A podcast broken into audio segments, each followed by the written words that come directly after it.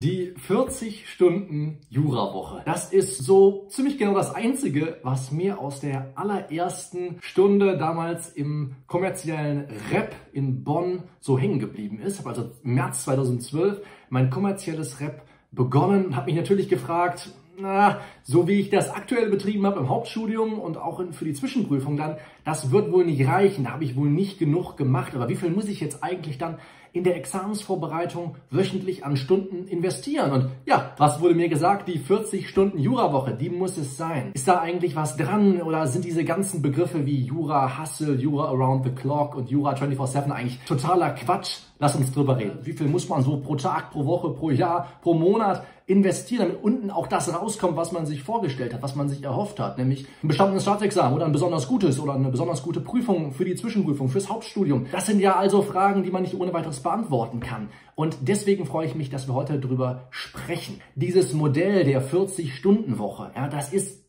keine Ahnung, 100 Jahre alt. Das stammt aus einer Zeit, in der man ganz, ganz anders gearbeitet hat, als wir es heute tun. Heute sind wir sogenannte Knowledge Worker. Ja, wir arbeiten hauptsächlich mit Wissen. Ja, wir transferieren Wissen unserem Langzeitgedächtnis auf Aufgaben, die wir dann lösen müssen. Ja, und damals, als man, als Henry Ford die 40-Stunden-Woche eingeführt hat, um wirklich auch die Leute zu weniger Arbeit zu kriegen, da waren ja die Umstände ganz andere, die Rahmenbedingungen waren ganz andere. Da hat man ganz anders gearbeitet, viel auch mechanisch, ja, viel am Fließband, ja, und, und viel eben, ja, körperlich und weniger mit dem Kopf.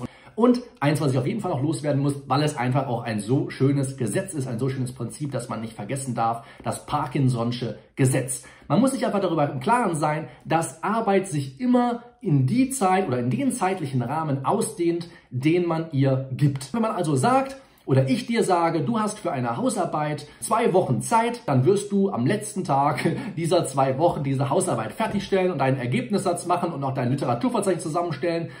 Und wenn ich dir sage, du hast nur zwei Tage, dann wird es genauso sein. Also Parkinson'sches Gesetz heißt, Arbeit dehnt sich in dem Maße aus, in dem wir ihr ja, Zeit geben, könnte man sagen. Wenn wir also von vornherein sagen, ich gebe mir 40 Stunden Zeit pro Woche, um die Arbeit zu erledigen, die in meinem Lernplan steht, dann werden diese 40 Wochen auch gefüllt und wahrscheinlich werden wir nicht mal mit den Dingen fertig, die wir eigentlich erledigt bekommen wollten. Was sind also die drei Prämissen, von denen wir ausgehen? Wir brauchen feste Arbeitszeiten, ja, die 40-Stunden-Woche ist überholt, zumindest für das, was wir machen und vor allem, was das was du machst, nämlich Lernen. Ja, das ist ja extrem andere Tätigkeit und extrem anstrengende Tätigkeit und vor allem auch ganz, ganz anders gelagert als das, was man früher in der klassischen 40-Stunden-Woche erledigen musste. Und wir müssen das Parkinson'sche Gesetz berücksichtigen, dass sich Arbeit immer in dem Maße ausdehnt, in der wir ihr Zeit geben. 37 Nettostunden sind das höchste der Gefühle. Mehr solltest du auf keinen Fall machen. Dadurch nimmt nämlich die Produktivität ab. Sobald du 37 Stunden netto überschreitest pro Woche, hast du nicht mehr viel davon. Da kannst du nicht wirklich mehr viel für dich rausholen. Wir haben gemerkt, dass wir dadurch, dass wir uns künstlich restriktivieren, unsere Produktivität steigern können. Das macht man bei Google unter anderem mit den Sprints. Das haben schon viele andere Unternehmen auch in der Zwischenzeit angenommen für sich und ausprobiert und als sehr erfolgreich empfunden.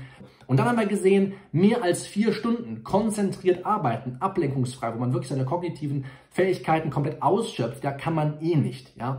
Deswegen hast du vielleicht einen ganz guten Richtwert jetzt, kannst dich zwischen diesen 20 und 37 Nettostunden bewegen und merkst dann ziemlich schnell, vielleicht wo du auch in Produktivität abnimmst, wo du produktiv bleibst, dass du vor allem auch viele, viele Pausen zwischendurch brauchst und vor allem einen festen Rhythmus, ja, dass du weißt, okay, an den Tagen arbeite ich so und so lang und nicht mehr und nicht weniger.